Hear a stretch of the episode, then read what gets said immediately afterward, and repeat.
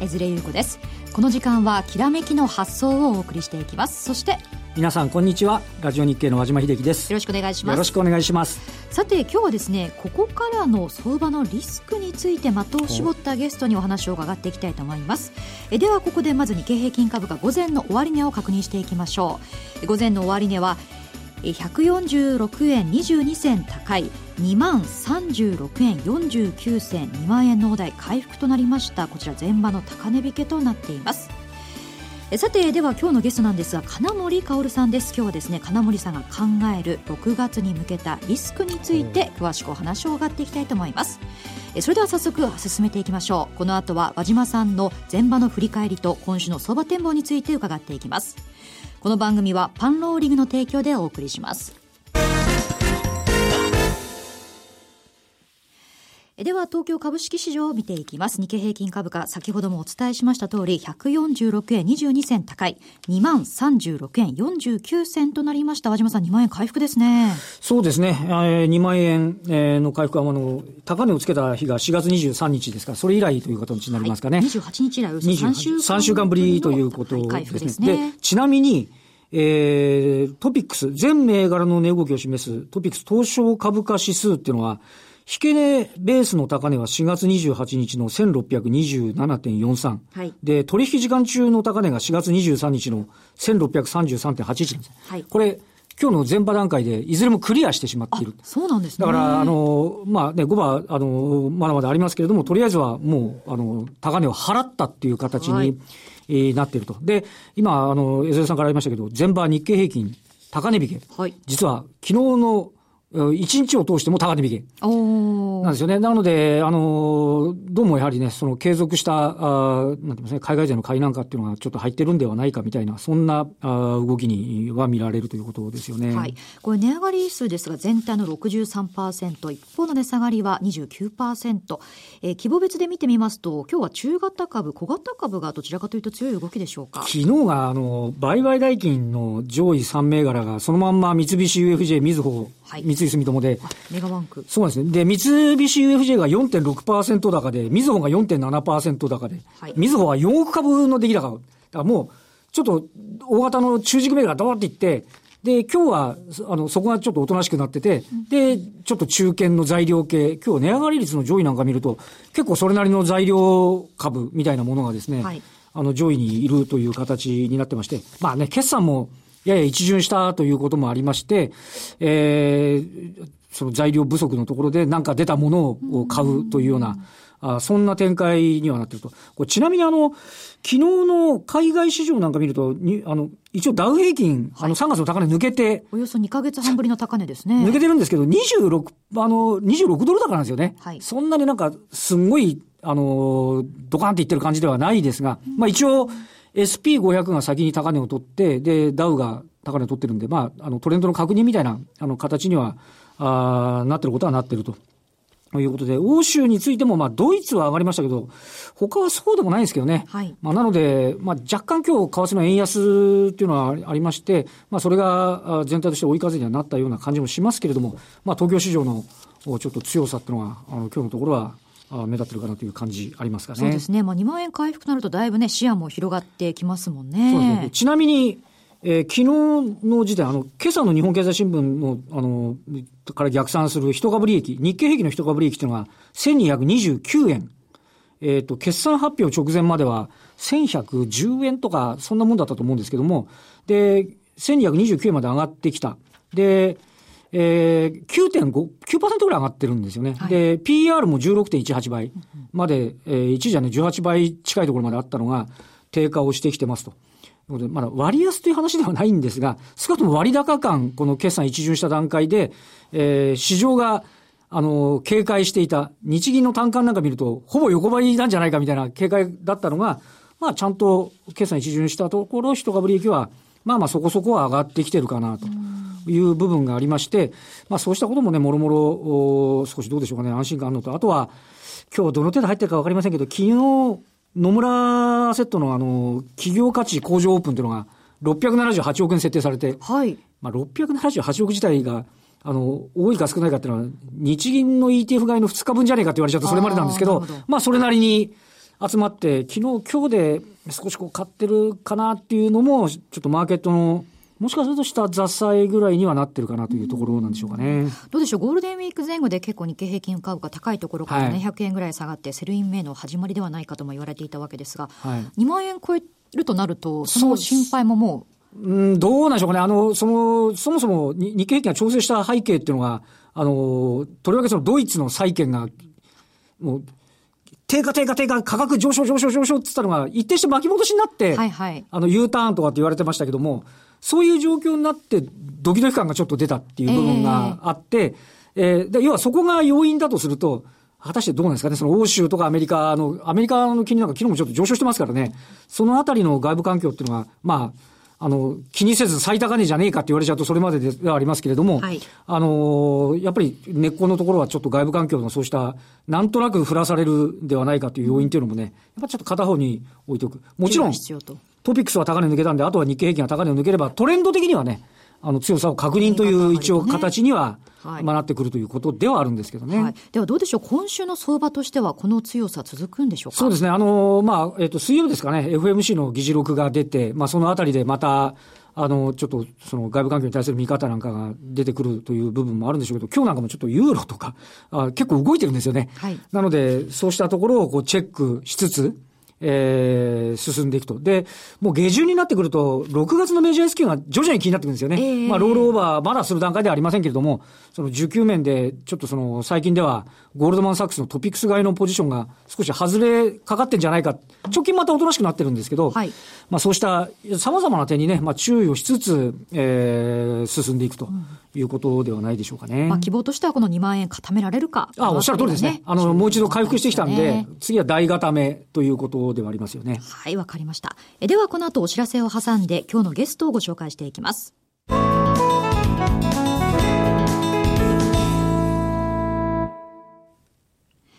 それでは今日のゲストをご紹介しましょう。国際エコノミストの金森薫さんです。よろしくお願いします。よろしくお願いします。さて、今日はこの先の相場のリスクについて教えていただけるということなんですが、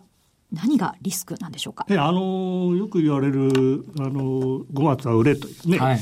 えー、 Sell in May のその状況とは今、真逆の状況で、まあ、和島さんが今お伝えしたようにですね、こういうふうに強い相場になってる。警戒感がなんかないような感じになってますよね、ちょっとね。はい。で、今日の日経新聞さん、あるいは他の一般紙、全国紙見ましてもね、例えばギリシャの情報っていうのはあったかってないんですよ。それから、そのアメリカの利上げに関するね、まあ様々な角度からの記事も今日はもう切り抜きゼロですね。はい、えー、もう、あ、こういう状況になっているのかというのがね、まあマスメディアの側面からもなんかおかしいなという気がします。おかしいなというのは、明らかに例えばゆうべの、はい、あの、欧州の金利債券ですけどね、国債の、例えばギリシャの2年ものはなんと22%ぐらい入っちゃってるという状況がありましてね。はい、で、まあ、あの、ベーシスポイントっていう言葉をよく我々使うんですけど、はいね、これが100ベーシスポイント単位で1日に動くというのはめったにないんですけど、はい、これは自由に動いちゃってるという。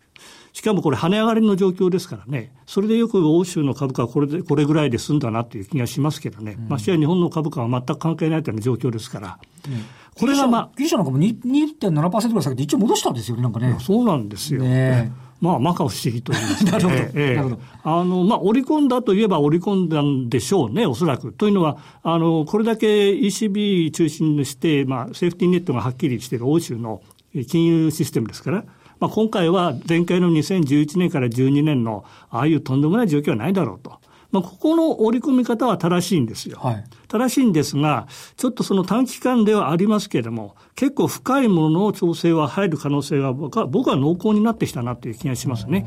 で、まあ、具体的に、その、今、6月に入る直前ですけれども、はい、今週の木曜日、金曜日に、とりあえずの山場で、ユーロ、ユーログループとまた話し合いをギリシャの政府がやるんですけどね、どうもその、材料が何もないんですよ。つまり、あの、トロイカ、まあ、債権側の方はですね、例えば、あの、賃金の問題をね、その行動改革ですよ、はい。この問題をやるにしても、年金改革をやるにしても、具体的なプログラムがないと、これで、その話し合いの土台にもないと。うんうん、それそんな状況で抽象的な話して全く時間の無駄なんだよという話なんですよね。ですから18日の段階のその情報をね、そのいろいろメモしてみると、非常にその悲観的な内容に傾いてきてるなと。これ明らかに、えー、ええ、4、5日前までとは違うんですよ。えー、悲観的というのは具体的には、これつまり何回話してもダメだろうっていう言い方を EU の方がはっきりしてきてると。諦めてきてる？そうなんですよ。それが一つと、それからギリシャの方もですね、うん、あの、最終的に我々は選挙公約は守りますよと。いうことは、これは構造改革はやらないということなんです。ああ、なるほど。ええ、なるほど。ということになると、まあ、要するに年金もそのまま渡すし、公務員クビになったものはまた復職させますよとな、基本的なパターンは変わらない。パターン変わらない中でいくら重ねてもダメなんですよ。で、その中で一番気になってるのが、今、ギリシャは、ユーロという通貨建ての資金をどのルートから調達しているかということなんですね。はい、これはあの窓口は ECB なんですけれども ELM という緊急支援体制のシステムがありましてね、はい、これは具体的に言えばギリシャの方から担保を出す ECB に、はい、その担保に基づいてギリシャの銀行に対してえー、その資金を供給するわけですよ。で、これ今残高でどのぐらいあるかと言いますとね、800億ユーロ、ものすごい金額ですよね。あるんですよ。で、ところが、もうそろそろ担保が切れ始めたんですよ。もうないんで、えー、持ってないんですよ。えー、そうすると担保なしでは ECB 絶対貸しませんから。ということは、あの、どういうふうに測っても5月末から6月の第1週にかけて担保切れで、もう ECB から資金供給ないと。いうことになって、それじゃあ6月の5日以降に関して、返済資金がどれぐらい必要かと言いますと、5日から19日までのわずか2週間ぐらいの間に、えー、対外的なあの IMF に対する支払いですよ。これがまず15億ユーロ必要だと。これに今回実は12日に IMF に返済しなければいけなかった7億5千万ユーロのうち6億5千万ユーロはなんと IMF から借りちゃってんですね。しかも1か月以内に返さないといけないんで、1か月以内って言ったら6月12日までに返さないといけないんですよ。で、そうすると今言った15億ユーロプラス6億5千万ユーロですから、21億5千万ユーロ。ね、これを返さないかんです。で、ECB は2週間ごとにさっき言いました ELM の追加の分をね、審査して、はい、あの、供給してるんですよ。で、1回の供給量はね、普通10億ユーロくらいなんですよ。2週間に1回ね。これ、いきなり二十数億とか三十数億出せるわけがない。いや、担保がないというと、なおさら出せませんから。つまり市場では何が今緊張に入ったかと言いますと、いよいよデフォルトが近づいたと。はい、つまり対外決済ができなくなるギリギリのところまで来たという発想なんです。で、えー、これに対して ECB が、あるいは IMF が、そして EU の当局が、えー、対応を今検討しているかと言いますと、実は検討できない。何が、なぜかと言いますとね、はい、で、ギリシャがはっきりとしたデータ出さない。今どのぐらい金持ってるかっていうのはデータ出さないんですよ。で、それともう一つ、地方政府、ギリシャの、これが抱えてるお金がある。で、これを、その法律を変えてギリシャ政府がね、あの、中央銀行の方に置けと言ってるんだけども、全然もう、あの、梨の粒ではない。で、今すぐ、あの、法律を変えることはできませんから、これも難しいということになると、じゃあお前たちは一体いくら持ってんだと。これがね、いくら言っても出てこないんです。で、そうなってくると、もう対応のしようがないんですよね。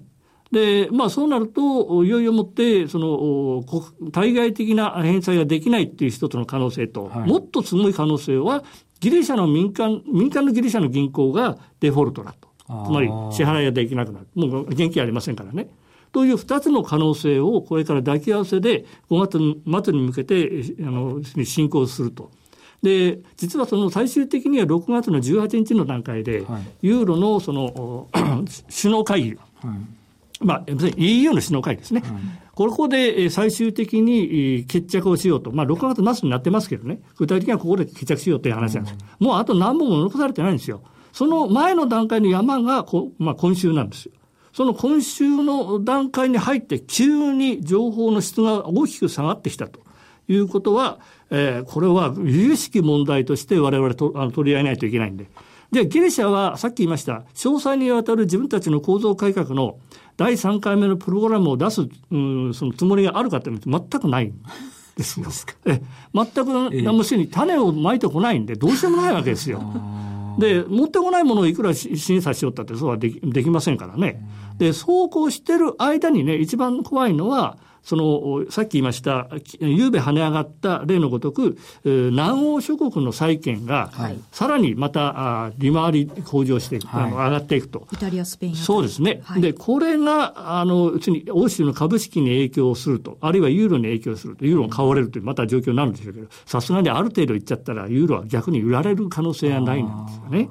ええで、その、あの、もうギリギリのところまで来てる中で、一つ、あの、僕は、あおそらく初めて言うことだと思うんですけど、あの、ロシアとの、その、EU、ごめんなさい、ロシアと米欧の関係。はい、で、この中で今非常に注目されてるのは、ロシアの次の戦争に入る可能性が今濃厚だと言われてるんですよ。で、ウクライナに対してだけでなくて、場合によってはバルト三国まであの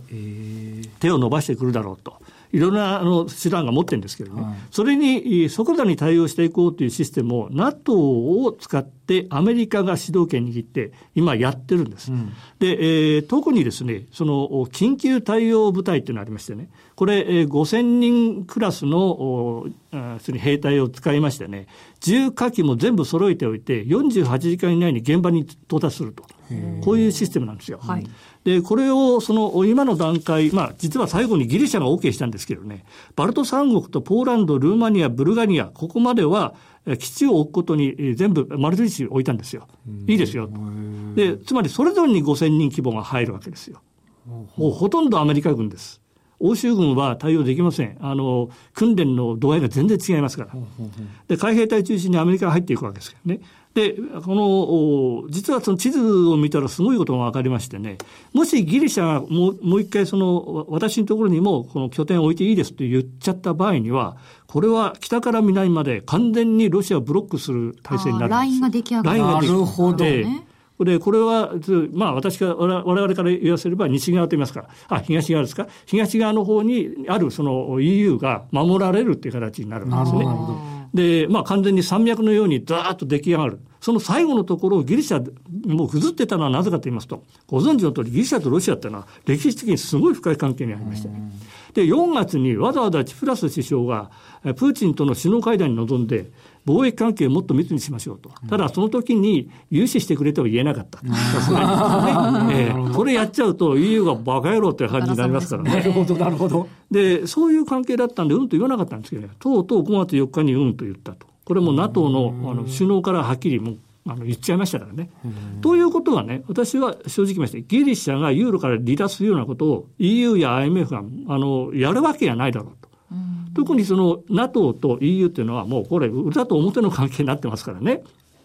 その意味では、あの、安心感を持っていいというのは、ギリシャはユーロから離脱することはしない、させないし、しないだろうということはわかります。はい、ただ、問題は、じゃあ、あの、さっき言いました、デフォルトになってですよ。で、第三次支援体制も定かじゃなくなっちゃう。いつになるかわからん。で、非常にその、揉める形になって、えー、物件物件一つ一つ対応していくというですね、えー、体体制を EU は取っていくだろうというふうになったときに、今のギリシャ政権を持つかというのは持たないと思いますよ。そのその時にやっぱり、あの、再生挙という形になるんですよね。で、その間はまたこの、その支援の問題も全部棚上げされますから、じゃあそれも含めてですよ、今のその欧州の安定した市場、これがそのまんまで推移できるかということですよ。それはできないですよ、さすがに。でよく言われる物価も上昇してきたし、それから、えー、っと、まあ、ドイツはちょっと足踏みですけど、フランス、スペイン、イタリアの景気が良くなってきていると。はいいいんじゃないの？という見方をする方いらっしゃいますけどね、これはわずか1四半期ぐらいの話でしてね、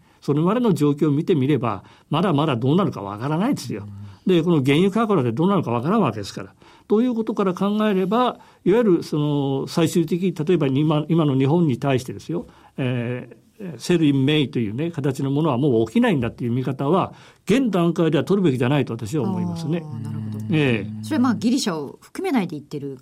わけですもんね、その。そうですね。あの、まあ、ですからそれだけではなくて、まあ、毎回私はもう一つ付け加えてるのは、アメリカのその利上げに対する考え方ですよね。はい、で、これがいかにももう完全に6月はアウツでやるわけねえと。で、9月も危ねえぞっていうのはほとんどですけどね。はい、足元の景気を見る限りにおいてはそうなんですけどね。うん、きちっと調べて、要するにエコノミスト、ECB のそのエコノミストでさえ、あの、アメリカはいいものあるよと言ってるんですが、うん、それが実は FRB お抱えのエコノミストはきちっと分析してますよ。で、その結果を見てみると、雇用もかなり改善している。賃金も上向きのデータが出てきている。こういう状況の中でね、FRB はいつまで見送るかという話ですよ。そこへ出てきたのが、例のごとく5月6日のイエレン発言ですよね。はい、ちょっとこれ高すぎんじゃないのと、株の債券もという、そういう流れを全部把握した場合にはですね、我々リスクとしてはやっぱり前倒しでアメリカがあの利上げをしてくる可能性が十分あるんだと。そこにそのギリシャの問題がかぶってきた場合どうするんだろうかというのはね、いわゆる6月の中旬まで伸びたリスクではないかなという気がします、ね、ギリシャって結果的にそのオチはその政権入れ替えて、で、あの、EU 寄りの人がなって、じゃあちゃんと飲みます、改革しますっていうのが最終的なオチの方向なんですかね。あの一番我々懸念しているのは資金問題ですよね。資金のカバーをどうするかというものなんですけどね。どまあ、2400億ユーロお借りになっているギリシャ。で、第3次支援体制を取れるのか、それとも ECB が手を挙げてね、はい、いや、俺のところに新しいシステムできてるから、これあの、えー、ECCL っていうその、はい、予防的信用枠っていうのがあるんですけどね、これあの、欧州安定メカニズムって ESM っていうところの中にあるわけですよ。で、これを使って、とりあえずの当座をしのいでいこうじゃないかと。こういうふうになってくれば、ようやく市場に安心感出ます。でも、この言葉を出すには、ギリシャはあまりにもやらややらないといけないことはゼロに近いですからね、それをやってくれない限りはこういうことは出てきませんよ。政権交代したらそれがもしかしたら出てくる可能性があるんですね。我々としては政権交代した方がいいと思いますね。これどうでしょう、マーケットへの影響、投資家としてはどのように受け止めておけばいいですか、あの正直、えー、リーマンショックのようなことはならない、うん、で一時的にわずかあ、まあそうですね、あっても1週間、うん、あ少し落ちたなと。で、そのぐらいですよ。あとはトレンド的にまた復活していきますから、むしろいいチャンスじゃないですか。なるほど。まあ、連鎖的に引き起こすことはないけれども、まあ、注意が必要ということですね。そうですね。はい。はい、わかりました。では、ここでお知らせです。え国際エコノミスト、金森薫さんの経済マーケット分析スクール開講ということなんですね。独自の視点と鋭い分析で人気の高い金森さんが5月末からスクールを開講します。